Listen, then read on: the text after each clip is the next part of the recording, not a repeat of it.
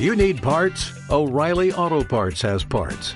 Need them fast? We've got fast. No matter what you need, we have thousands of professional parts people doing their part to make sure you have it. Product availability. Just one part that makes O'Reilly stand apart. The professional parts people. oh, oh, oh, O'Reilly Auto Parts.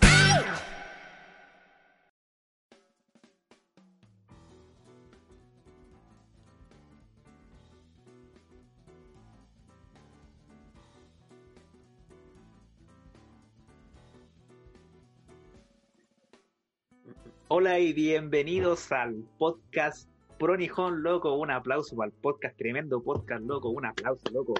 Eso.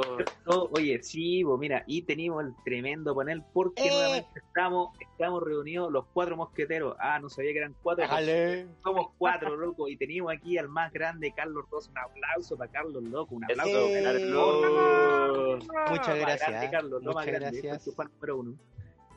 Muchas gracias. Muchas gracias, Gonzalito. Muchas gracias, chiquillos. Gracias a todos los seguidores y auditores en Latinoamérica.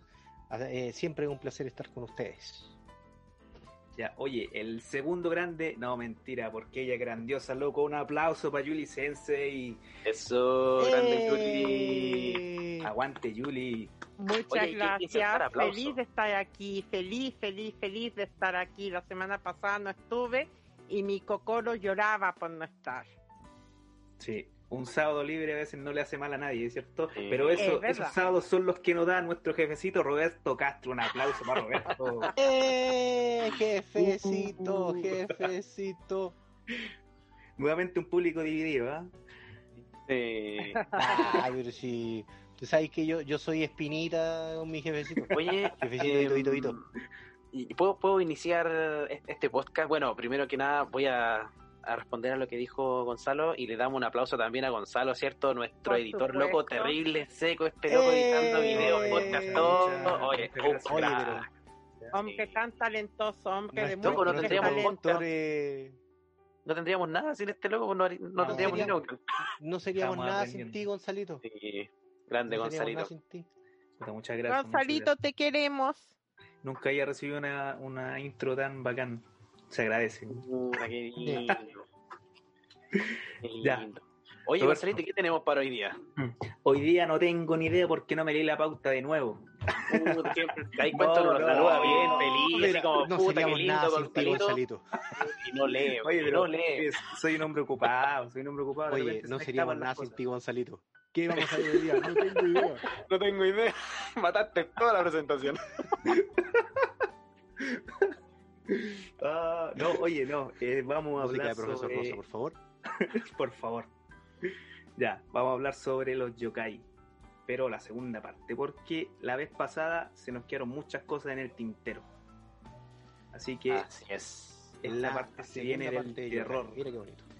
Sí, Y de qué hecho. maravilla, perdón, qué maravilla que el podcast de los yokai parte 1 fue cuando yo acepté finalmente volverme parte de Pronijón y dejé de ser una invitada, así que este es casi como un podcast aniversario. Sí, un aniversario de la Yuli. Aniversario de La grúa, ese, ese año la grúa fue poderosa. Sí. Hoy día. Robertito, cuéntanos. sí. Perdón. Carlitos, Ah, ya. cuéntanos. Napo, que, que era como el, el aniversario, ¿cierto? Porque la grúa fue muy poderosa el año pasado. Es verdad. Entonces es te verdad. trajimos al te trajimos al podcast de Pronijón y lo primero que que, dijiste, podemos hacer un podcast de yokai. Así Y todos fue, wow, por supuesto que sí. Así que eso. Gracias. Parte de nosotros, parte de la nave. Oye, Exacto. oye, eh, eh, si no lo conocen, es una, una parte de Piratas del Caribe. Ah, ya ni me acuerdo de esas películas. No, que ahí es buena la uno nomás. Los demás son malas. Es Ahí, verdad. no, es como ahí nomás.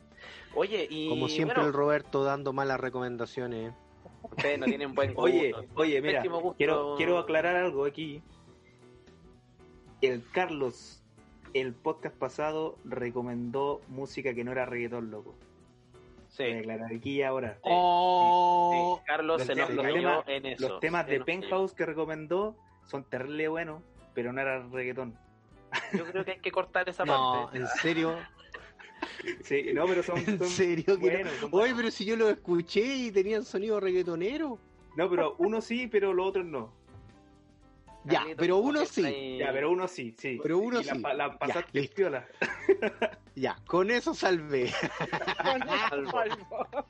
Sí. Es que no tenía más recomendaciones. Bueno, pero cosas, cosas que pasan. Así no te retó, Oye, no te retó. eh, oye, este este segundo podcast cierto de Yokai, como mencionó Gonzalito, es porque claro, se nos quedaron muchos ahí en el, en el tintero de los que podíamos hablar, pero es que si no iba a ser muy largo.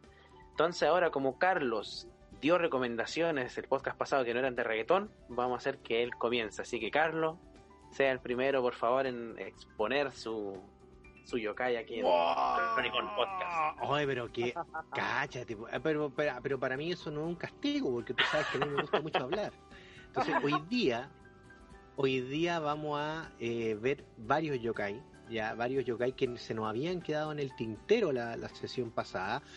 Eh, recordemos que los yokai vistos en el podcast anterior, eh, aparte de hacer una definición cierto de yokai, el contexto religioso de los yokai que no- nos mencionó Yuli, eh, los eh, eh, Tsukumogami, eh, que son los objetos cierto que se transforman en yokai al cumplir 100 años, hablamos de los kappa, hablamos de la palabra, la definición de la palabra yokai, de los kitsune, de los tanuki, de los eh, de, de Kuchisake Onna, por ejemplo, eh, hablamos de los tengu, hablamos de los oni, eh, y muchas otras eh, de los eh,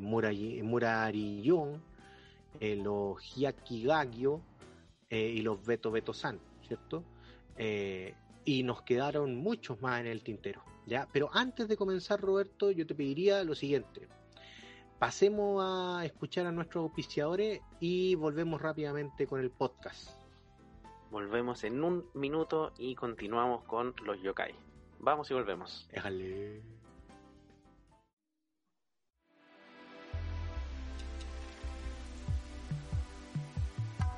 Este programa llega a ustedes gracias a Instituto Cultural Chileno-Japonés. Viviendo el universo japonés. Aiko, una chica de granja, busca hacer realidad su más preciado sueño, convertirse en la bruja más grande que el mundo haya conocido. Únete a esta aventura para descubrir mucho más sobre este maravilloso mundo e historia lleno de magia y misterio. Bonjari Manga. Todas las semanas una nueva página para disfrutar. Síguenos en sus redes sociales, bonyari.oficial en Instagram y en su página web, bonyari.cl. ¿Y tú? ¿Estás listo para la aventura? Hey tú, ¿estás estudiando japonés y solo encuentras fotocopias y libros rayados? ¿Estás cansado de no saber qué libro es el ideal para tu nivel? Tranquilo, porque en modo kanji tiene la solución. Tenemos los mejores libros especialmente para ti. Minna no Nihongo, Kanji Master, Try, entre muchos otros. Visita en modo kanji en Instagram y Twitter y consulta nuestro catálogo. Recuerda, entra en modo kanji y aprende. Y hemos vuelto entonces con el podcast de Pro Nihon en la segunda versión de el podcast acerca de los yokai. Eh, Roberto me ha dado la misión, obviamente, de eh, comenzar yo con mi yokai. Eh, aunque yo no venía preparado, yo sé perfectamente cuáles son mis dos yokai favoritos, ¿cierto? Y vamos a comenzar primero por, principalmente, por el por un yokai que a mí me, me, me, me fascina, ya, porque también tiene que ver mucho con eh, con esto eh, Tsukumogami, ¿cierto? Estos objetos eh, casi de antología. Y vamos a hablar hoy día de Casa Obake, ¿cierto? Que significa fantasma del paraguas. ¿Ya? ¿Hay cachado esa, Robertito, Gonzalo? Sí, me Yuli. suena. Yo, por supuesto que lo conozco. Obviamente Me encanta, que- es adorable. Es muy lento. Ya, eh, no, mira, el, a ver, el caso Baque es eh, un. Eh, A ver, dicho de palabras simples, es un paraguas chino con papel engrasado. Ya, eso es como la definición del Baque. Eh, ahora, estos seres, ¿cierto? Como los, eh, como los que llamamos, ¿cierto? Sukumogami, eh, son objetos que se transforman en yokai a cumplir más de 100 años, ya que es uno de los tipos de, de yokai que, que, hay, que están presentes en Japón. Eh, se representan generalmente de manera antropomórfica. Entonces, el caso Bake, por ejemplo, generalmente siempre tiene un, ojo, tiene una lengua excesivamente larga, ya eh, saliendo incluso saliendo de la boca y de la pierna en lugar del mango. O sea, eh, tienen una pierna, ¿cierto? En vez de un mango, tienen una pierna que es muy parecida a la pierna de un pollo, por así decirlo. ¿ya? Eh, o también algunas veces eh, son eh, eh, con pierna humana, por así decirlo. Ahora, la más variante, la variante más rara de, de- este caso Baque, ¿cierto? Es el Jone Caracasa, que es un espíritu de paraguas, ya que es dañado por fuertes vientos. Generalmente siempre en Japón venden en su momento, ¿cierto? Paraguas desechables, ¿cierto? O los que venden generalmente a la salida de los subterráneos cuando llueve. Eh, obviamente que ahí ya es como para la ocasión, nomás, pues uno pone el paraguas, corre un viento, pa, y se le da vuelta el paraguas como eh, a otras personas, ¿cierto? A mí se me ha dado vuelta el paraguas un montón de veces, viejo, porque yo no me, porque yo no me, yo compro el paraguas en el metro, porque obviamente yo soy fashion, pues entonces yo no ocupo paraguas en el metro, entonces yo compro el paraguas y me cuesta, me cuestan como mil pesos chilenos, algo como así, un dólar cincuenta por ahí, y, y abro el paraguas y corre un viento y se me da vuelta el paraguas, viejo. Oye, Y, ¿sabes es como, y todos quedan mirando porque es una cuestión muy chistosa. Y no voy a decir más allá porque Roberto se está matando de la risa ahora, Gonzalito también. Mira, Yo creo que, Y una yo vez- creo que la Yuli está en silencio porque en realidad no, ya se está matando la risa. Entonces, pero bueno, es verdad. que Oye, pero es los verdad. paraguas pues, son muy sí. malos. Sí, Oye, pero esos paraguas, eh, a- a- esos paraguas que no sé a dónde vienen, viejo, yo creo que si tú los sopláis se dan vueltas, así como wow. Entonces, ya, obviamente que eh, esto, esto, estos yokai, ¿cierto? Con, con forma de paraguas, eh, cuando se ven, cuando se muestran, ¿cierto? Van a tener una apariencia algo parecida como la, a la de un pez, ¿ya?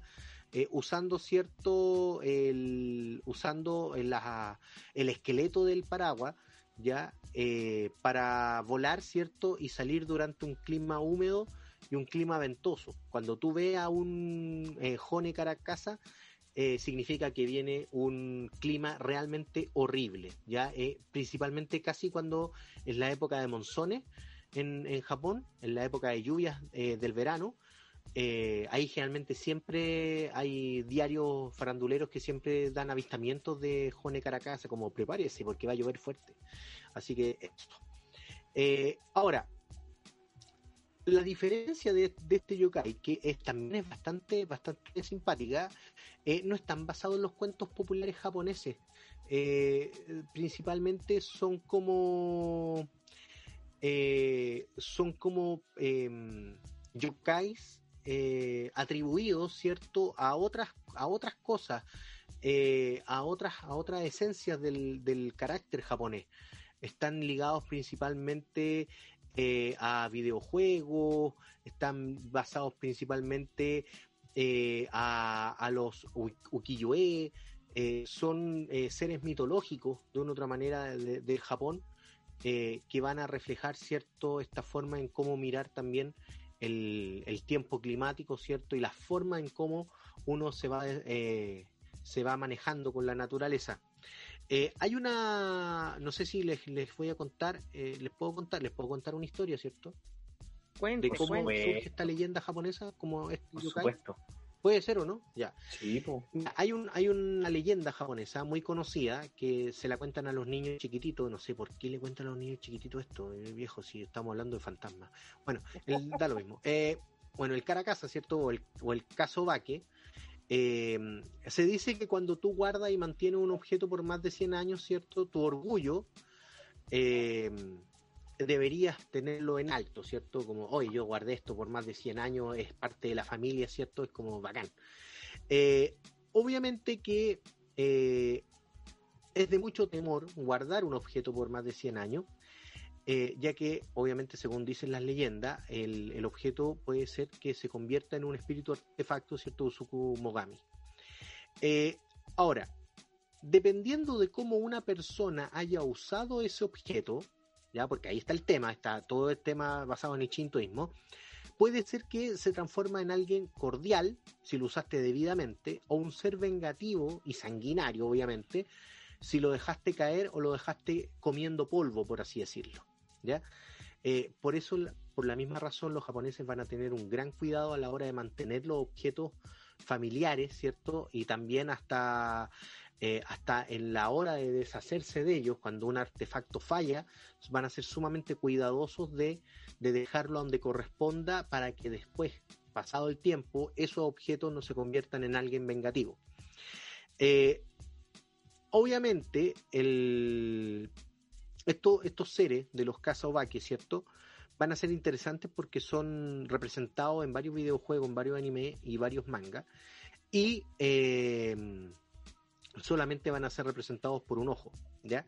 Siempre van a salir sonrientes, ¿ya? Y en algunos momentos siempre eh, van a ser eh, van a ser objeto, ¿cierto?, de burla de algunos niños eh, y van a también predecir el mal tiempo. Cuando uno, un cazaobaque, ¿cierto?, se acerque o te vea directamente, eh, trata de ser cordial con él porque tú no sabes si el cazaobaque va, va a tener o va a traer buen tiempo o la tempestad va a llegar hacia tu puerta. Esa es la primera eh, la primera leyenda japonesa, la primer, el primer yokai cierto japonés que vamos a hablar hoy día, el Karakasa o el Kazobake, y el otro que me gustaría hablar, no sé si al tiro, ¿puedo hacer al tiro no? ¿Puedo Yo tirarlo quería al tiro? comentar que encuentro súper feo que los niños anden burlando de un paragüitas inocente que no le hace mal a nadie.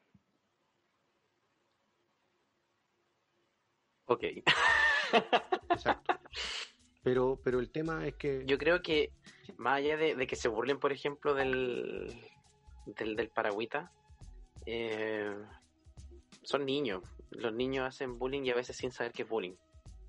Más allá, obviamente, que esto es un paragüita, es un, pasa a ser parte como de la mitología, de los yokai de, de Japón, no es algo que sea así como real, por decirlo de cierta manera. Pero pasa eso, los niños son niños. Hacen bullying. Ya, pero él es tan tierno con su ojito y su lengüita afuera. Te creo que, no Y se- sé, y se se aparecen- burlen de un capa porque el capa los quiere lastimar. Pero el, el Kazobake no les quiere hacer mal. No, no, porque no es malo al fin y al Claro. cabo. No, no es malo. Es solamente, no, es que no todos son malos. De hecho, hay, hay algunos que son malos. Muy pocos, hay todo algunos depende de, de la leyenda, digamos. Claro. Como vimos un poco en el podcast pasado, me acuerdo, veíamos estos casos eh, en el que muchas veces se los considera malos, pero en el fondo no, muchas veces son víctimas de los humanos, cosas así. Oye, parece que, que Carlitos tiene problemas con, con su red. ¿me escuchan o no? ¿Te escuchamos? Y Tengo lag. Sí. Pero, pero, pero, pero, pero, pero, estos son bloopers que pasan entre medio. Eh, yo sé que la Yuli nos tiene eh, eh, unos yokai bien interesantes, pero los estuve revisando y de hecho hay algunos conocidos que han aparecido en anime, de los que va a hablar la Yuli. Sí, así es. Bueno, primero quiero hablar de los Bakeneko. Eh, los Bakeneko son gatos monstruos.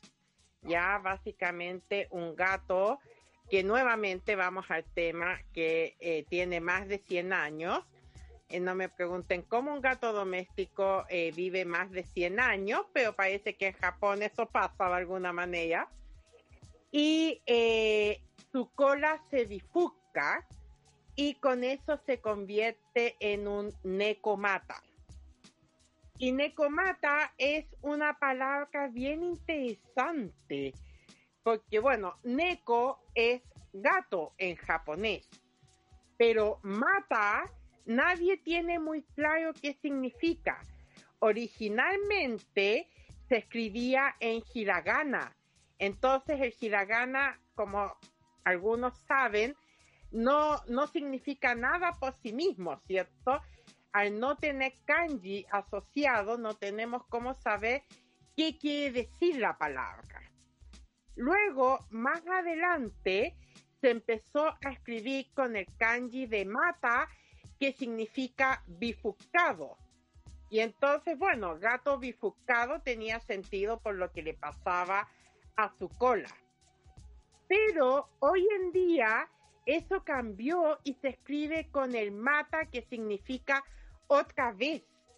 Entonces, como que significase que es nuevamente un gato o como que es gato nuevamente. Y bueno, este mata se pasaría como a considerar un contador, tomando en cuenta el tema de las dos colas. Entonces, no sé ustedes, pero a mí me parece súper interesante, sea porque soy profe de japonés, pero siempre me parece ultra interesante cuando pasa esto que con un kanji u otro kanji o sin kanji una misma palabra puede variar tanto, ¿no?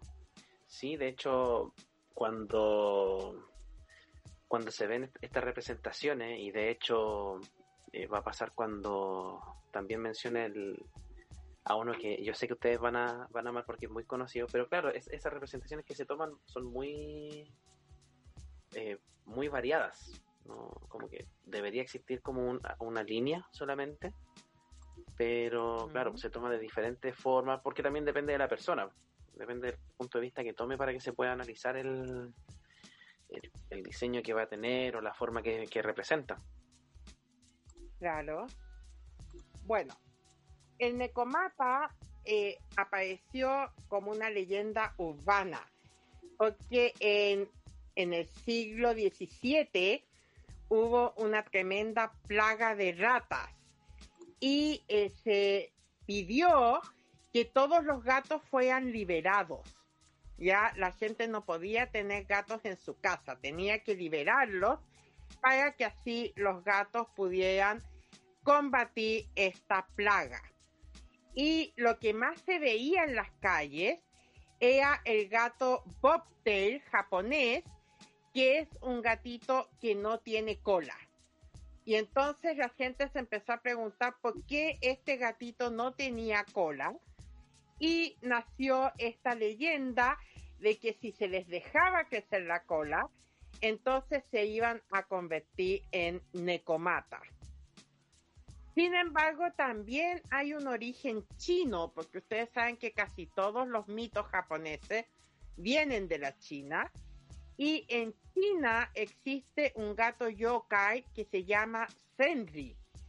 Y básicamente se decía que los leopardos, al envejecer, ganaban un poder espiritual divino y cambiaban de forma se convertían en hombre o en mujer y succionaban el espíritu de un humano. Entonces de estas dos leyendas proviene este Bakeneko que es el Necomata. Y bueno, los Necomata se han visto en muchas historias antiguas donde viven en las montañas y generalmente se alimentan de humanos. Pero eh, también vienen de animales domésticos, como les dije antes, eh, que viven por mucho, mucho tiempo y que toman eh, aceite de las lámparas de aceite. ¿Por qué? Porque este aceite de las lámparas proviene del pescado. Y obviamente un gato que puede, digamos, que es, es natural, y va a sobrevivir a este aceite, le va a atraer por su sabor a gato. De todas maneras, eh, tienen una representación maligna estos gatitos, ya eh, no, se los, no se los considera gatos buenos. Sin embargo, en la representación popular hay versiones buenas de estos gatos. Por ejemplo, eh, el que más me gusta a mí es Kirara de la serie Inuyasha, que era la mascota de Sango y eh, que es, es precioso ese gato. Y bueno, como suele suceder, aparece también en videojuegos.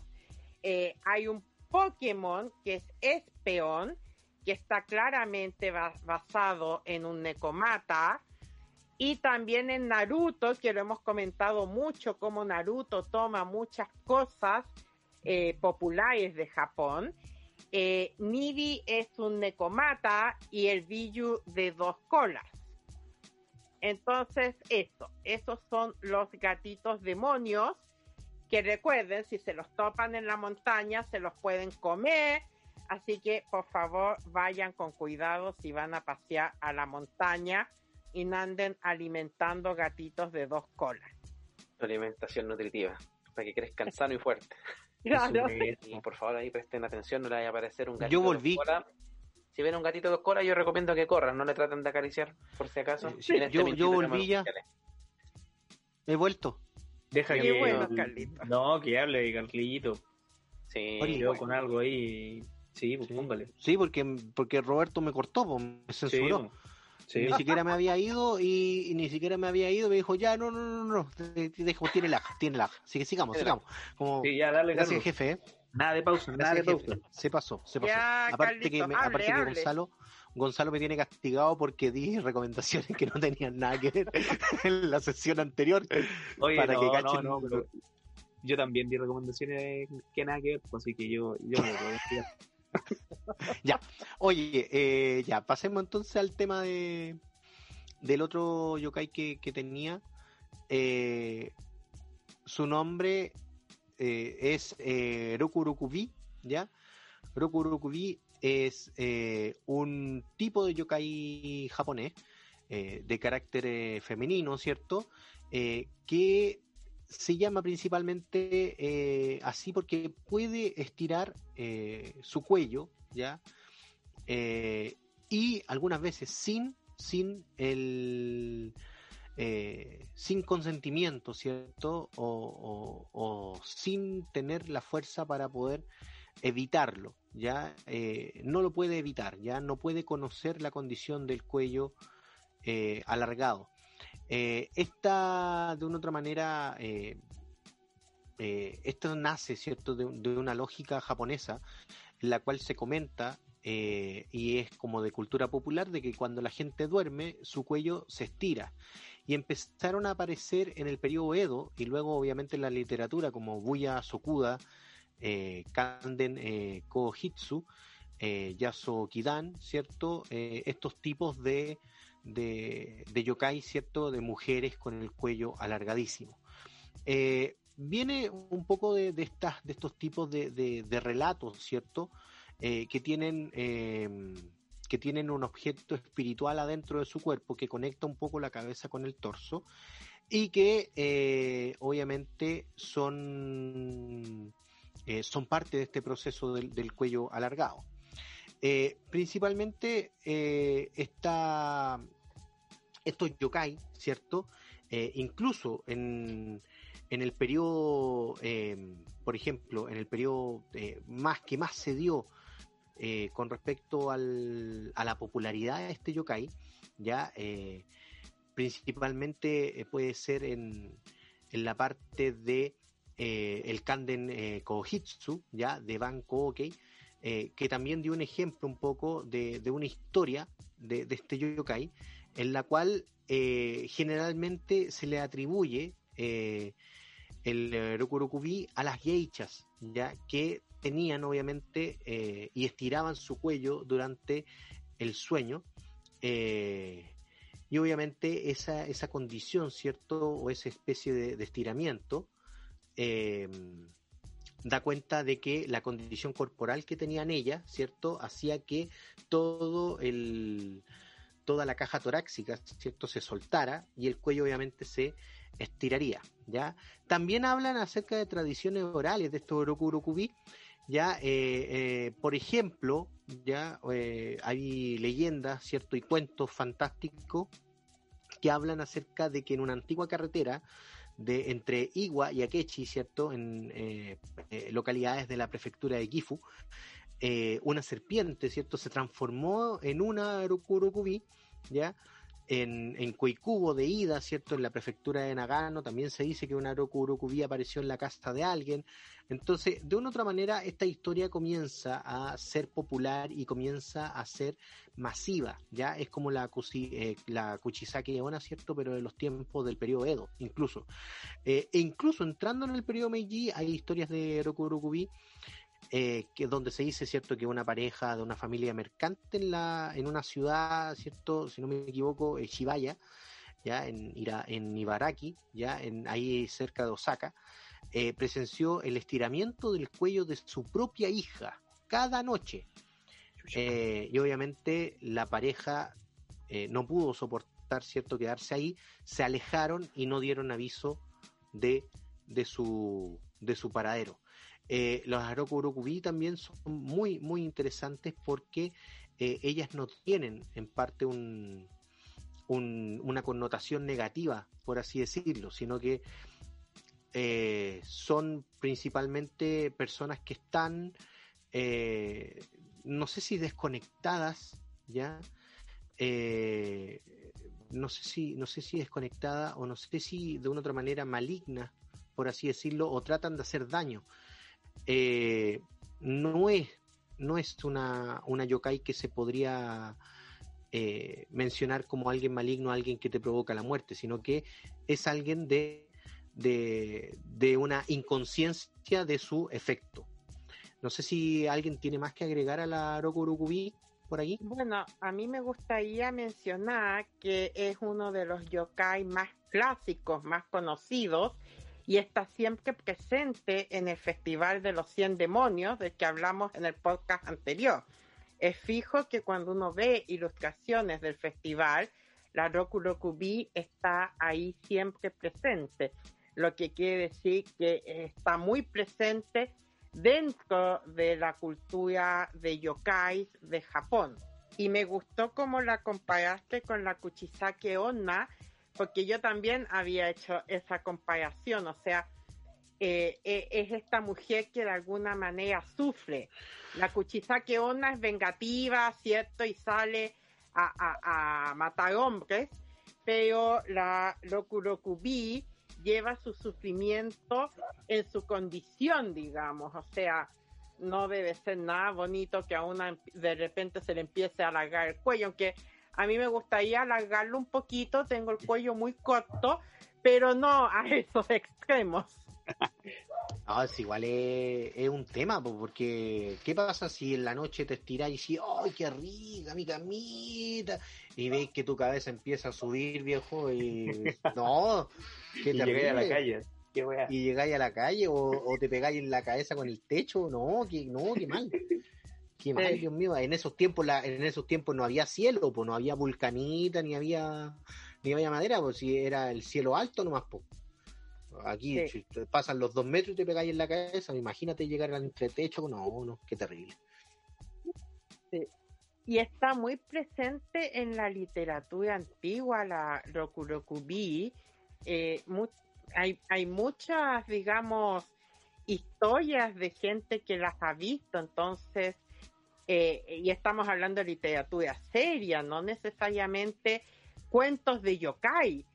Entonces eso también llama la, atención. Eh, a mí lo que me gusta de este yokai, como les digo, es lo inmerso que está, lo presente que está siempre. Sí, no, interesante el tema de los de los yokai que, generalmente tienen una participación eh, en sociedad, por así decirlo porque ya no, no, no, son, no son cosas de culto, no son cosas de, de leyenda simplemente, sino que se convierten en el imaginario popular de las personas, eh, convivir prácticamente con estos espíritus y, fantasmas del Japón.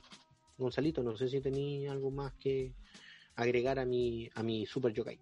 En realidad, no, o sea, me uno a lo que había dicho la Yuli y lo que claramente también dijo el Carlos, que uno tiende, o por lo menos también me pasa, tiende a confundir eh, estos dos yokai, el de, ¿cuánto se llama? De, esta mujer que estira el cuello y de la otra que habíamos hablado en el podcast pasado, pues, ¿cachai?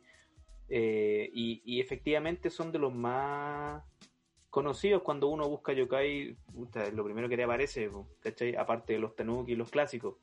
Pero eh, más allá de todo eso, hay, hay muchos por ahí, ¿cachai? Que, que, y, y que es bueno que sea esta instancia de nosotros de hablar de los yokai porque así podemos eh, decirle a nuestros auditores, ¿cachai? Contarle eh, muchos eh, de los que se desconocen, por lo menos por la gente en general, ¿cachai? Abrir el abanico de posibilidades que tienen, ¿cachai? Eh, en su imaginario y, y, poder darlo a conocer, pues, ¿cachai? Que básicamente eso es lo que hacemos, para conocer la cultura japonesa, loco, aguante, pronijón. Por supuesto. Sí, pues, ¿viste? Oye, están, están re interesantes los, los yokai. Se vienen unos más que, que, vamos a mencionar, ¿cierto? Que queda Gonzalito, quedo yo por mencionar ahí uno, unos yokai.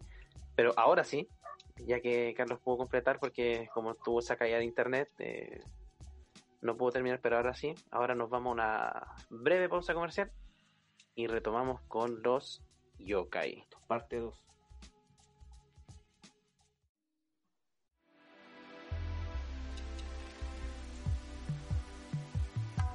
Este programa llega a ustedes gracias a Instituto Cultural Chileno-Japonés.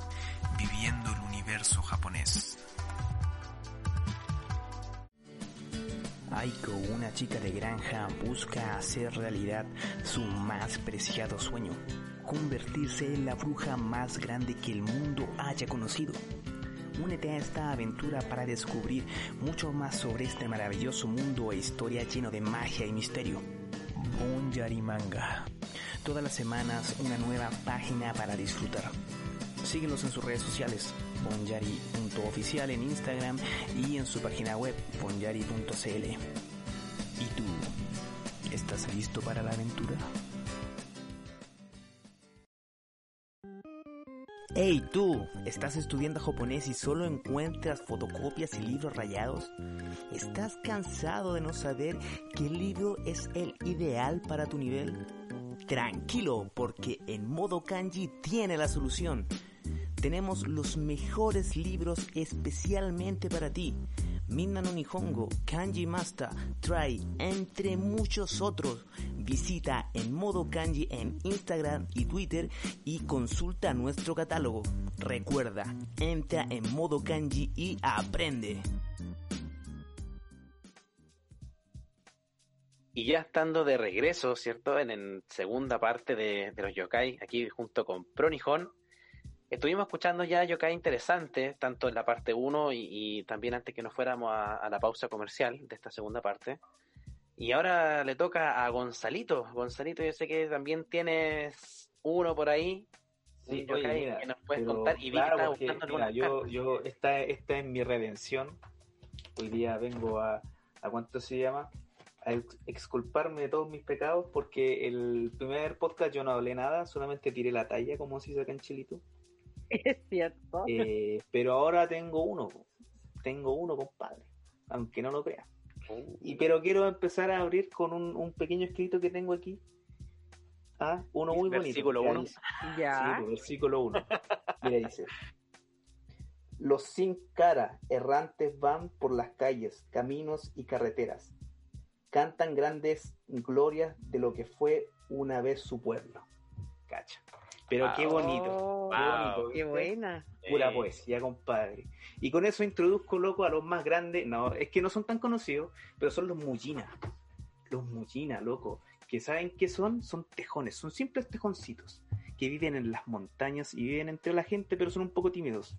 ¿Cachai? Estos son los yokai. Y me, mira, y antes de empezar con esto, eh, quiero eh, hacer un alcance con, con este tema, porque me llama mucho la atención que para los japoneses, eh, los tanuki, que son mapache, los muchina son eh, tejones, y los kitsunes son zorritos. ¿Cachai? O sea que igual eh, dentro del, del imaginario de toda esta, ¿cuánto se llama? Criaturas mágicas, por así decirlo, eh, hay muchos que son animales. ¿Cachai? Sí. El mismo Neko que habló la Julie, el de dos colitas, también. Y de hecho, de ese también tengo un escrito, no lo, no lo quise decir, pero lo tengo guardado. ¿ah? Pero puede ir en descripción. Puede ir en descripción. Por supuesto, pero como no. Oye, pero mira, como dije, los Mullina eh, viven en. ¿Cuánto se llama? Viven lejos de la sociedad humana porque son bien tímidos, ¿cachai? Generalmente viven en las montañas. Y lo característico que tienen estos, estos seres es que cuando se dice, ¿cachai? Se dice que cuando está oscuro, ¿cachai? Y uno no, como que no divisa a nadie y de repente ve siluetas, se dice que son los Mullina que se transforman en humanos, ¿cachai? En general son muy parecidos a los Tanuki en ese sentido, ¿cachai? Como que igual son medio juguetones, pero como que ellos son más tímidos. pues Entonces, eh, generalmente cuando, cuando alguien los ve, suelen huir, ¿cachai? Eso, eso es lo que básicamente hacen ellos, po, ¿cachai? Igual son, en ese sentido son bien piola, y me imagino que por eso también es que sean, eh, ¿saben cuánto se llama? No sean tan conocidos, y se le ve como o generalmente se confundan con tanuki, ¿cachai? Por lo mismo, porque son más, más tímidos. Claro. Y otra cosa también, eh, que por qué, yo creo, por qué se seleccionó por el de arriba, por nuestro director, nuestro editor de pauta, este, este, ¿cuánto se llama? Este yokai para mí, por supuesto. Porque mira, si yo hago aquí una magia, ustedes no me pueden ver, pero ya van a ver. Mira, si yo hago una magia aquí, bueno, no me salió. Bueno, la cosa es que de repente yo a veces me ponía un fondito de playa, ¿cachai? Así porque me gusta la playa. Y loco, Sí. y lo más maravilloso de estos yokai es que se han visto en Hawái, loco, para que usted no lo crea, en Hawái, compadre, loco. Es como si de repente ve- viera ahí aquí un, un paraguas con un ojo, así como, oye, pero qué weá, así, ¿cachai? Loco, igual, igual es, cuático, a mí me llama la atención. Bueno, igual, eh, por ejemplo, yo sé que en Hawái igual hay una comunidad japonesa bien grande. Así que no, en, Sí. en ese sentido no me sorprende tanto, pero es como que, por ejemplo, se viera un yokai, no sé, pues en Perú o en Brasil, que también hay comunidad japonesa bien grande, ¿cachai? Entonces igual es, es interesante ese tema, a mí me llama bastante la atención. Yo creo que es un tema que da bastante para reflexionar, porque hay, hay- existe siempre este tema de de dónde salen estos mitos y qué tanta verdad puede haber en estos mitos. Sí, pues, o porque sea, mira, cuando, ¿Mm? no, dale nomás. Cuando empezamos a comparar y estas cosas que se ven en un país tan lejano como Japón, de repente se parecen mucho a mitos que hay en otros países, eh, uno empieza a decir, pero ¿cómo puede pasar esto? Y en este caso en que se han visto en Hawái, Sí, ¿cómo llegaron los Mujinas de Japón a Hawái? ¿Te fijas? Sí, Uno se queda pensando ahí. Sí, yo tengo una mm, una respuesta a eso. Podría Ah, ser una bacán. respuesta. Por favor, Sí, eh, bueno, como todos nuestros edi- eh, nuestros seguidores, cierto, y auditores, eh, ya lo más probable es que sepan, hay un proyecto nuevo, cierto, que está sacando Pronijón, que es la editorial Pronijón, ¿ya? Eh, editorial Pronijón ya es una va a ser una editorial especialista en los temas de cultura, historia e idioma de el Japón y el Asia Pacífico también. ¿ah? Eh, y en uno de los libros ya que va a sacar eh, la editorial Pronijón habla principalmente bueno de la migración y espías japoneses en América ya desde lo que se llama el peligro amarillo hasta las bombas atómicas. Ese es el primer título del libro. Y en el tema de migraciones, yo creo que por eso llegaron a Hawái estas pelucitas. Eh, porque porque hay un hay una gran cantidad de hay una gran cantidad de japoneses, ¿cierto? Eh, y una gran cantidad de población japonesa que migra hacia Hawái por lo menos desde la década del 20 en adelante, eh, y junto con Brasil son las dos colonias más grandes que hay en, en, el mundo de japoneses. Así, que, así que yo creo que podríamos incluso ver eh, a, a yokai, ¿cierto? Presenciando el carnaval de Río, porque lo más probable es que eh, por ahí puede, puede ser un, un- tema. Ahora, los japoneses en Brasil no son eh, no, no son tan asiduos, ¿cierto?, al tema porque ya se hubieran visto yokai en Brasil. Pero, pero en el caso de Hawái sí, por, por un por tema de cercanía, ¿cierto?, geopolítica, por- yo, pero yo creo que por el tema de migraciones podrían responderse esos tipos de yokai presentes en otras partes del mundo. Si no, no se podría explicar, a no ser que tuviesen alguna significancia en común, ¿cierto?, entre la entre el ideario popular y, y el ideario japonés, por así decirlo, no sé. Oye, sí, toda la razón, por ahora que lo estáis diciendo, eh, todo, todo calza, como dicen acá, todo calza apoyo, porque eh, estuve viendo la fecha de cuando se avistó este, este yokai y según dice aquí que fue en el 59. Entonces, si se produjo una migración, claro, después eh, las fechas calzan perfectamente. Entonces, yo creo que por ahí va, por ahí van los tiros. O sea, o sea, después de la Segunda Guerra Mundial, eh, igual, eh, igual los japoneses se quedaron en Hawái, si no es una cuestión de... eh, porque, en- a ver, en Hawái deben haber unas 100.000 personas, 120.000 personas eh, de origen japonés viviendo en Hawái desde por lo menos en los años, en los años 40. Entonces, después de la Segunda Guerra Mundial, obviamente que va a seguir existiendo esa lógica japonesa dentro de dentro de Hawái. Entonces, lo más probable es que haya pasado por eso, para tener una conexión también con la Tierra. Sí, de más que Claro. sí, po. Pero ahora, ahora loco, eh, Robertito nos va a hablar de su yokai también, po, o de los que tiene. No sé cuántos tendrá o escogió él, ¿ah? 25. 25, 25, compadre, hoy día le vengo a echar la competencia a Carlos, ¿cierto? ¿En quién habla más hoy día? No, no, la verdad, tengo uno. Tengo un yokai que es bien conocido. Y es conocido porque, y yo con esto sé que se van a dar cuenta inmediato de quién voy a hablar, porque esto, este yokai lo conocimos en la princesa Mononoke. ¿ya? Estoy hablando de los Kodama. ¿Cierto? Que son espíritus que tienen miles de años. Imagínense que se considera que, que están desde antes que los japoneses tuvieran un lenguaje escrito. O sea, imagínense la cantidad que, que, tien- que- que tienen. Y bueno, los Kodama viven en el, el bosque. Ese, ese es su, su lugar donde, donde ellos están. Y es, es bonito porque de hecho Kodama se escribe con el kanji Ko, que es de árbol, ¿cierto? Y Dama, que viene de espíritu. Si bien antiguamente se escribía con otro, otros kanji que se llama, podía traducir como los mil abuelos o los mil ancianos, cuando Japón fue desarrollando su, escritura, eh, terminó adoptando esta forma de esta lectura Kodama, que, significa espíritus de- del árbol o espíritus del bosque, que también se podría tomar. En, lo- en los Kodama, ya que, que como mencioné, ¿cierto? Con los kanji han cambiado, bueno, eh, la forma en que, en que los Kodamas se consideran en Japón también ha ido variando con el tiempo, ¿ya? Por ejemplo, eran considerados dioses del, del bosque, ¿cierto? Kamis que habitaban los ciertos árboles, aunque no estaban intrínsecamente ligados eh, a uno de ellos, sino que igual se podían mover libremente por el bosque. Ellos, el, el bosque era su, su mundo como tal. Ellos podían recorrer todo lo que, lo que ellos quisieran. Y, y es por eso eh, que, por ejemplo, lo- los monjes, ¿cierto? Y, las mico expertas eh, marcaban los árboles. Los, marcaban con una cinta que se llama Shimenawa, que es muy conocida, que es esta cinta blanca que rodea el árbol con unos lienzos que caen. Con esto ellos marcaban los árboles donde habitaban Kodama, pero claramente nunca lograron marcarlos todos porque como mencio- mencioné, los Kodamas se movían libremente. No tenían como un, un punto fijo.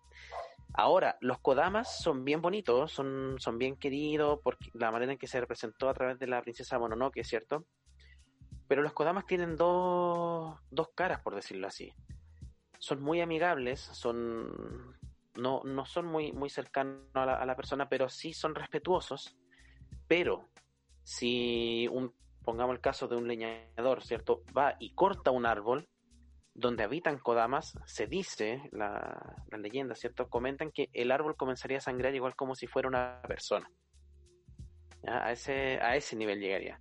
Y también sucedería que lo, la, la persona que fue culpable de cortar o talar el, el árbol eh, sufriría grandes, grandes tragedias.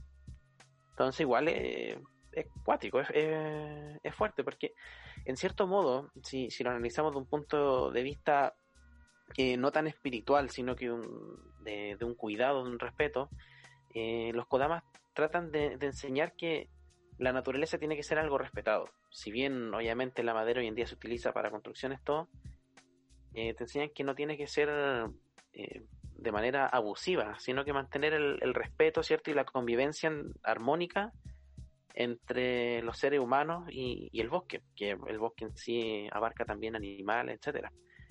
Entonces, eh, estos, estos espíritus, ¿cierto? Estos yokai, eh, se presentaron como uno- unos cuerpitos chiquititos en, la princesa Mononoke con unas caritas un poquito deformes, ¿cierto? Eh, apegados a lo circular, pero del círculo se deforma su rostro. Pero la verdad es que esa fue la el diseño que le quiso dar Miyazaki. Miyazaki quiso tomar est- esta forma de, de hacerlo de una manera un poco más eh, aceptable por, lo- por la audiencia, ¿cierto? De la, de la película. Pero eh, la verdad es que en base a quien sentó como la base de la apariencia de muchos seres mitológicos de Japón, que estoy hablando de Toriyama Sekian, lo dibujó como, o representó a los Kodama, ¿cierto? Como hombres y mujeres, ¿sí? adultos mayores, ya de pie, de, que se ganan de pie cerca del árbol, ya en, en su célebre que se llama Gosu Hyakki Yagyo, ¿cierto? Que es el desfile nocturno de sin demonio, que es donde se muestra el diseño que, que presentó Toriyama Sekian de, de los Kodama. Y Entonces, son como transparentes, ¿no?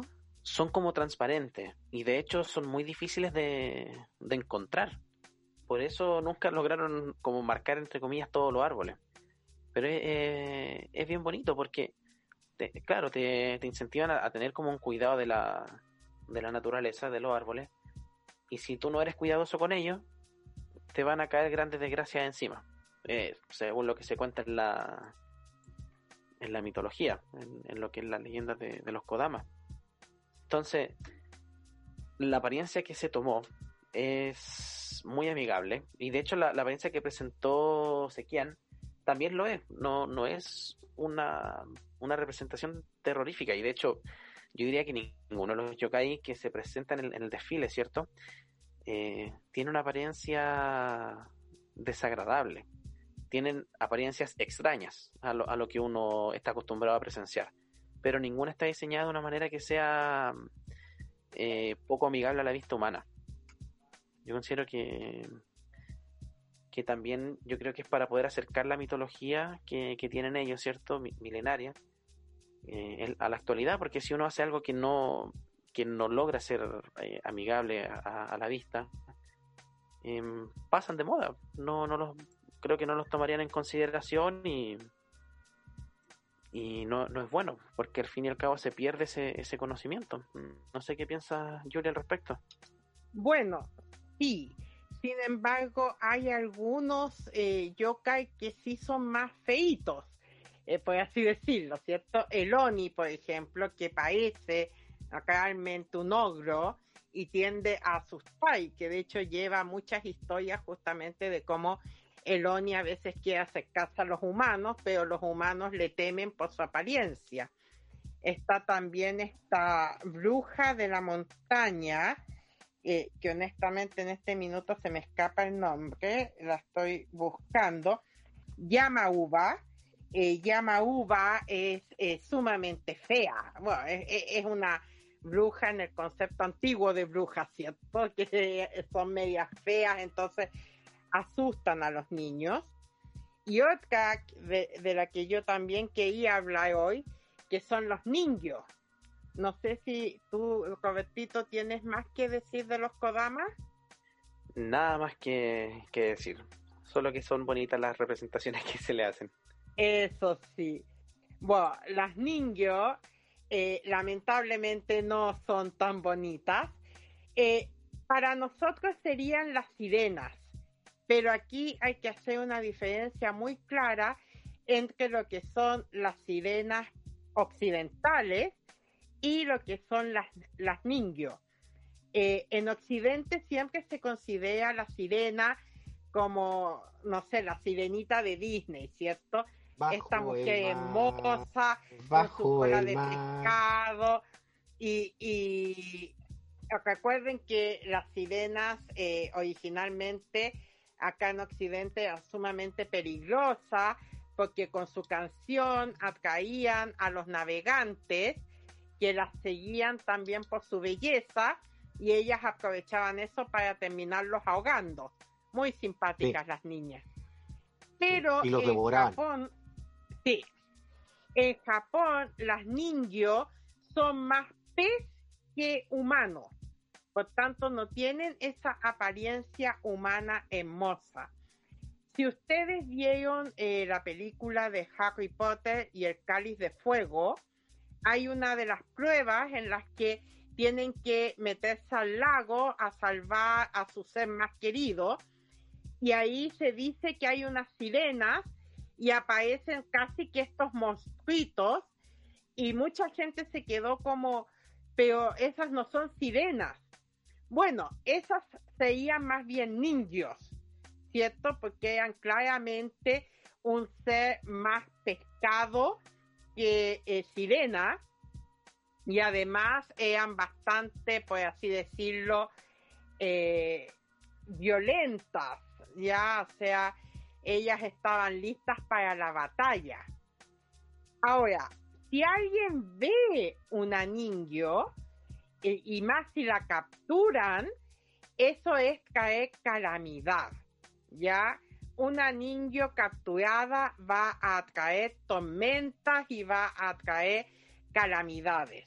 Por lo tanto, eh, uno no puede decir que eh, hayan eh, rastros de ninjos que hayan sido capturadas, porque los pescadores obviamente eh, prefieren devolverlas al mar.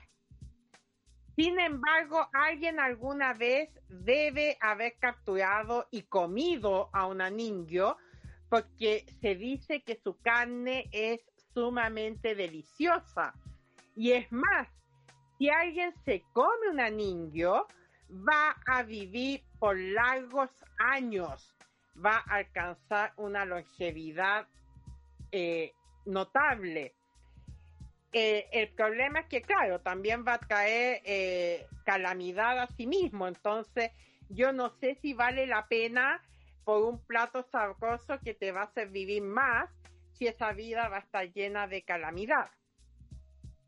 Sí, Yuli, vale la pena, yo te lo digo. ¿Dónde están? Al tiro. Hacemos un asado sirena. Claro, qué Sí, por supuesto. Ahora, se dice que si una ninja aparece en la playa, y esto es un poquito, eh, se ha escuchado en otras eh, eh, mitologías, como acá en Chile tenemos a la pincoya. La pincoya en la playa se supone que es un aviso de calamidad. Y es lo mismo, la ninja, si uno la ve en la playa, significa una gran calamidad, inclusive puede significar que viene una guerra. Una guerra. Sí, Así. Oh, ellas vienen a avisar, ellas salen del mar para avisar que viene algo terrible. ¿Y qué cosa más terrible que la guerra? O sea, ellas realmente para salir a avisar se tienen que dar cuenta que ya la cosa se viene mal. ¿Y qué cosa ha, avi- ha avisado este último tiempo? Si es que han habido avistamientos. Bueno, en realidad, eh, El COVID. de este último tiempo, El bicho. yo no, no tengo conocimiento de avistamientos, solo de historias antiguas. Así Oye, que no pero, sé pero mira, si- pero, pero podríamos aquí hacer un, un pequeño de farándula. po. A ver, ya, ¿qué cree el panel que ha visto en los? A ver, ¿qué, qué predijeron? ¿Qué, qué, qué puede ser? Sí, Bueno, a lo mejor predijeron las bombas atómicas. O sea, qué mayor calamidad que eso. ¿te O sea, pero si lo hubiera, si, la- si las predijeron no hubieran caído. O sea, si hubiera No, sido porque no, ellas solo avisan, pero la gente no, No, tiene pues, cómo oye. saber qué es lo que viene hasta que llega. Claro, ella avisa Ah, nomás, que dé la información completa, pues si no, no sirve. Pero si No, es pero un ¿sabéis qué? Pero. ¿sabéis qué? Es importante eso, ¿ah? Porque, por ejemplo, eh, cito a, al oráculo de Delfo, cuando le dijo a Temístocle, eh, hace una muralla de madera. Y Temístocle dice, oye, pero si estoy combatiendo con los, con los, con los medos, con los persas, po, ¿cómo voy a hacer una muralla de madera? Los tipos van a saltar encima.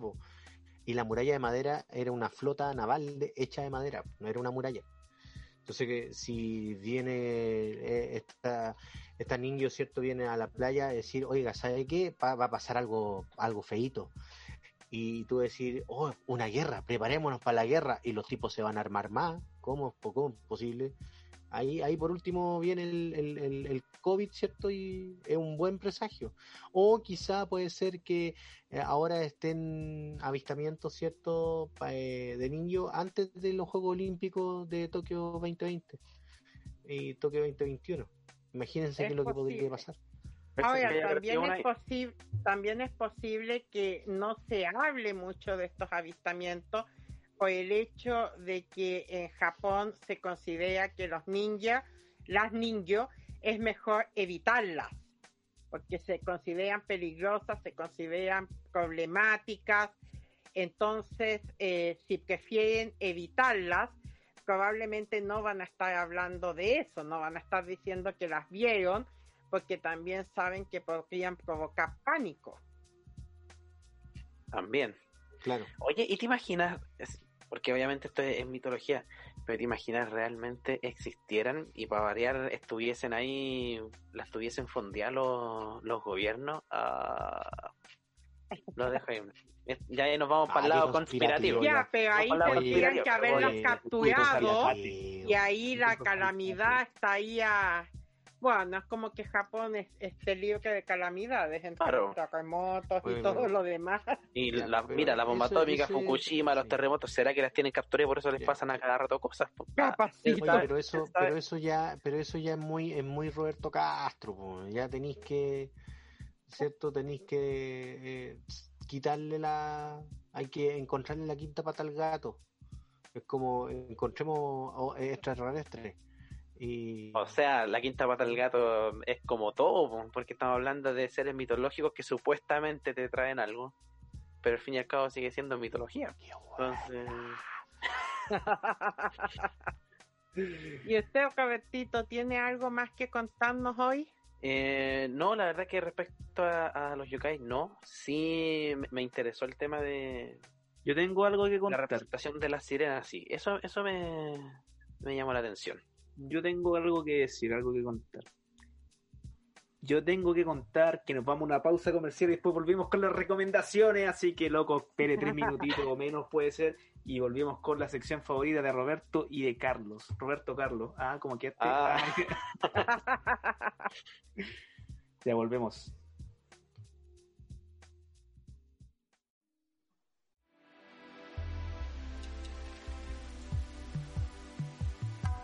Este programa llega a ustedes gracias a Instituto Cultural Chileno-Japonés. Viviendo el universo japonés. Aiko, una chica de granja, busca hacer realidad su más preciado sueño, convertirse en la bruja más grande que el mundo haya conocido. Únete a esta aventura para descubrir mucho más sobre este maravilloso mundo e historia lleno de magia y misterio. Bonyari Manga. Todas las semanas una nueva página para disfrutar. Síguenos en sus redes sociales, bonyari.oficial en Instagram y en su página web, bonyari.cl. ¿Y tú? ¿Estás listo para la aventura?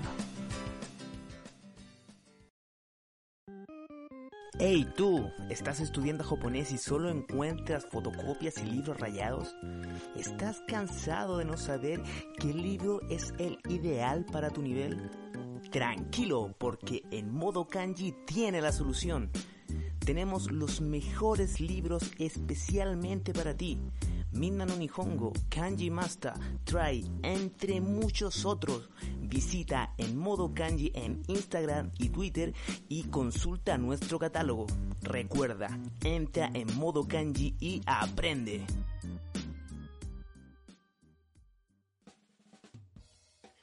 Loco, volvimos de esos tremendos comerciales. ¿Qué comerciales, loco? Colaboradores, colaboradores.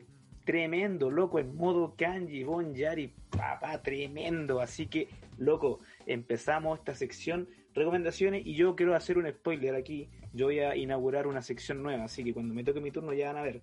Pero, loco, ya partimos entonces con al azar para Robertito, póngale. Oh, buena.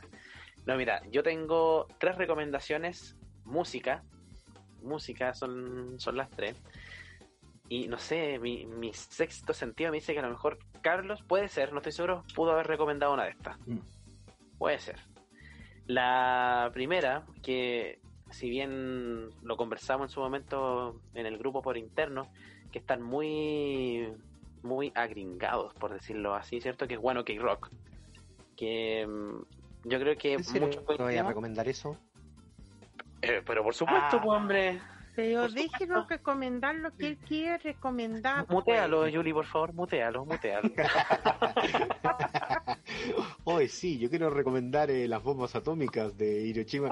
Viejo, ¿cómo, ¿cómo es posible? ¿Recomendáis eso? Esos son gringos, no son Ya, japoneses. no empecemos a pelear. Ya, la banda que, bueno, One Ok Rock, ¿cierto? Que como mencioné, eh, está muy, muy americanizada, ¿cierto? O, o, o gringada, como quieran llamarle. Que de hecho las únicas raíces como obligadas al Japón que tienen es que cantan su canción gringa en japonés. Es lo único que tienen. Pero la canción, más allá de si se considera buena o mala, que la canción que recomiendo es Renegades, em, tienes que eh, leer la letra. Escuchen la letra. El La tema letra nuevo, que- que ¿cierto? tiene la- sí, del tema nuevo. La letra No es, bien, es bien interesante. El ritmo es bueno, ah, americanizado totalmente, pero si leen la letra, eh, tiene un mensaje bien bueno, la verdad. Oye, mira, la dejo recomendada. quiero agregar algo con eso, así acotar. eh, yo creo que eso es parte del productor, porque no sé si tú sabéis que los produce, pero los produce Mike Shinoda, que el, el ¿cómo se llama? era parte de Linkin Park. Así que yo creo que por ahí va su sonido actual. Se va por ese lado. No- yo no digo que su música sea mala, pero sí obviamente perdió o se alejó mucho de sus raíces. Que en eso a Carlos le encuentro toda la razón. Yo Porque hace tiempo que no no lo lo mismo. escucho así a full. Antes me gustaban harto, pero un momento como que ya dejé de escucharlo. y- Sí. después qué bueno que esto se está grabando porque Roberto por fin me encontró la razón en algo. La otra que la otra es que quiero recomendar, la otra es el video musical de Ayo Ima, que es de Bradio. El, el video musical de esa, de esa canción es muy bueno, así que se los recomiendo. Y la tercera que voy a recomendar es Be Bold, que también es de Bradio, que también se publicó el 13 de abril de 2021, salió el video Ya. en YouTube. Así que Ya, ahí ahí, ahí me jodiste, porque ese también era mi recomendación. por eso lo dije en un principio, probablemente te iba a joder una recomendación. Por eso lo... Me iba a joder una Pero a recomendación. Carlos siempre le sobran las Carlos recomendaciones. habla como de No, 20 pero- recomendaciones, así que hay tiempo. Oye, mira. Y ahora, ahora puedo ir yo, por favor. Sí, dale, yo estoy listo. En un acto de solidaridad increíble de mi persona humilde, voy a abrir esta sección que se llama Donando Colaboración, va, donando recomendaciones, recomendaciones. Entonces yo, las cuatro recomendaciones que tenía preparadas, loco, se las voy a donar a Carlos. Así que Carlos, use las cuatro como quiera. Mira qué lindo. Ahora va a bueno. hablar como 50. digo, Por favor. Sí, el ahora va a podcast estar es nueva- hablando hasta pasado forma. mañana. Espérame. Ya, nueva forma de decir, no busqué nada esta semana. Oh, me descubrieron rayos. Oh, te descubrí. Ya, eh, mira, lo primero, hay el, bueno, aquí el, el señor Roberto Castro, que, que me quita las recomendaciones, eh, me quitó una recomendación por no de haber recomendado reggaetón. de, de Bradio, ¿cierto? Me, me quitó la recomendación de Bradio, pero yo le voy, yo voy a recomendar el disco entero de Bradio. Oh, pero El disco esa fue la entero del de radio. picado. Es la del Se picado, no llama- vale, porque ya me salió la canción sí. buena. No, se llama Joyful Style, ¿ya? Joyful Style es el nuevo disco de Radio, tiene 10 canciones, ¿ya? Eh, fue sacado recién, ahora el 13 de, como decía Roberto, el 13 de, de abril. Eh, está en Spotify, está en YouTube, ¿cierto? Para que el canal oficial de Radio. Y eh, tiene principalmente canciones como Chaguacé Naná, ¿cierto? Tiene el Ote Agueda, Carlos, Carlos. Carlos, Carlos, Digo. por favor, Shiawaseno Shanana. No nana, Shiawaseno nana. ¿Qué es esa cuestión? Por favor, Ah, perdón, perdón. y decir nana. Digo, no, por favor. Perdón, es que no, es que estoy, no tengo internet, pues, entonces justo me, me cortaron la, los Oye, no, caracteres. mira, paréntesis con eso, esa canción la recomendó Roberto la primera vez y también lo Sí. dijo mal. También lo dijo mal. Así que gente querida que nos escucha. Ya, eso. eh, y también aparece V-Volt, ya, así que es un disco recomendadísimo. Yo lo estoy escuchando. Hasta el momento no tiene grasa. Hasta el momento no tiene grasa. Es un disco bastante, bastante notable. Esa es la primera recomendación que tengo. La digo cortito porque si no vamos a estar toda la noche, como decía Roberto, haciendo recomendaciones. La Oye, pero un, paréntesis a eso, Carlos, es que realmente eh, Bradio hace tiempo llega haciendo buena música. Así, música buena, como que todavía no tiene su... Mira, no, mira, yo ahí discrepo. Yo digo, el primer disco es terrible bueno. Después bajan, después suben. Es como una montaña rusa. Pero el Sí, último no lo he escuchado, así que no sabría decirte. es bueno. Sí, no, el, el... Sí, yo también estoy de acuerdo con Gonzalo. Estoy completamente en contra de lo que dice Roberto porque... No me extraña. Porque sí, hay discos de, de radio que, que son muy buenos y hay otros que en realidad es como el raspado de la olla que le quedaron Sí. del disco anterior y los colocaron así como... Efectivamente. Y se nota caleta. Entonces no, no, no tienen mucha sustancia algunos, algunos discos de radio, pero hay algunos que sí la llevan. Eh, la otra artista que quería recomendar es Nano, ya, Eh, con también lanzó un disco que se llama All I Need, ya, Eh, dos singles, All I Need y Autobiography, ya, que fueron sacados ya en este mes de abril.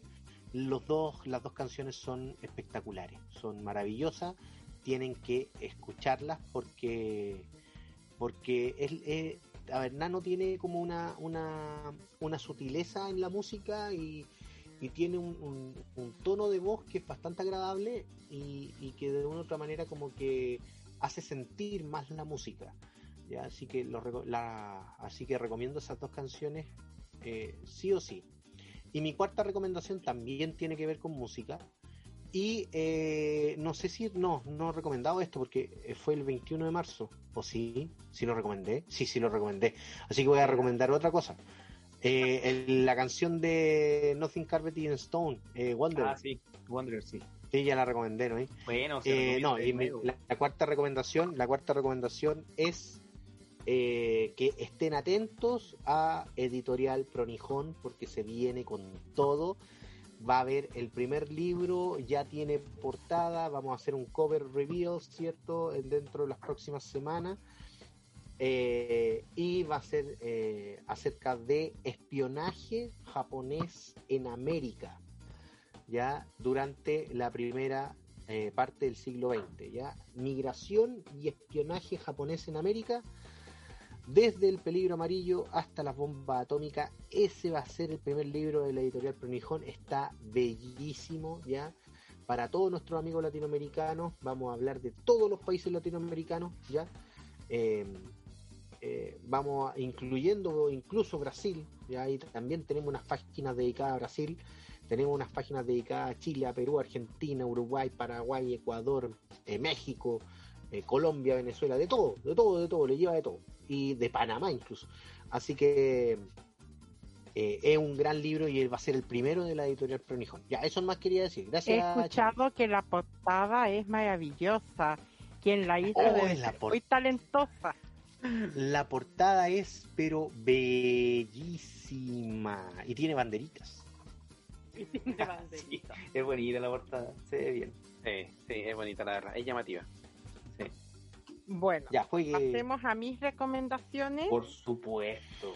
Primero, porque Carlos habló de cómo se le daba vueltas el paraguas, voy a recomendar la canción Amagasa de Tokio. Es una canción que a mí me encanta. Si pueden, busquen el video en YouTube, porque además el video es muy tierno, muy lindo. Así que eh, no es muy común, pero ya que en el pasado de Yokai también recomendé canciones, esta vez recomiendo canción. Segunda recomendación, el libro Yokai Zukan, enciclopedia ilustrada de Yokai, eh, que lo pueden conseguir con nuestro amigo de En Modo Kanji por Instagram, donde vienen ilustraciones, explicaciones e historias sobre algunos de los yokai más famosos, como, bueno, está la Santa Trinidad, que son el Kappa, el Tengu y el Oni, pero también está, por ejemplo, la Ningyo, de la que hablamos hoy día, hay yokais de montaña, yokais de agua, etcétera. El libro es increíble y si usted no lee japonés, y el japonés es muy simple, pero si usted no lee nada de japonés, igual puede disfrutar con las ilustraciones. Mi tercera recomendación, hoy día me las estoy dando de Carlos, es el libro Pop Manga Cute and Creepy Coloring Book de Camila de Rico. Eh, ya recomendé la vez pasada eh, un libro para colorear. Me parece maravilloso, sobre todo en esta época de cuarentena. eh, ayudan mucho a combatir el estrés.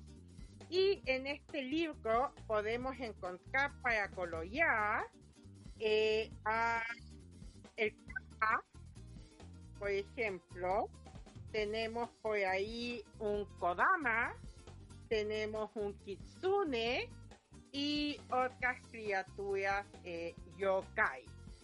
Y hablando de la recomendación que hice la última vez, que fue el podcast antepasado, en que recomendé los libros para colorear de anime de eh, les quiero contar mi emoción cuando a la semana siguiente de eso Meiyu subió un video nuevo donde mostraba cómo colorear una monita de anime de su libro y empezó a mostrar imágenes de personas que habían eh, comprado su libro y habían pintado y mostró cuatro imágenes pintadas por mí.